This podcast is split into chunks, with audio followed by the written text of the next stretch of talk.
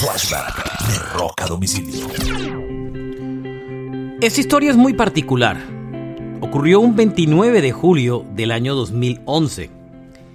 Y es la historia de la primera banda que suspende un concierto y una gira por exceso de calor.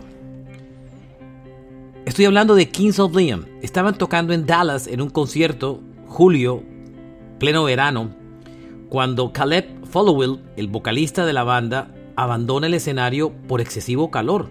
Nunca regresa. Y finalmente terminan cancelando no solamente el show, sino toda la gira.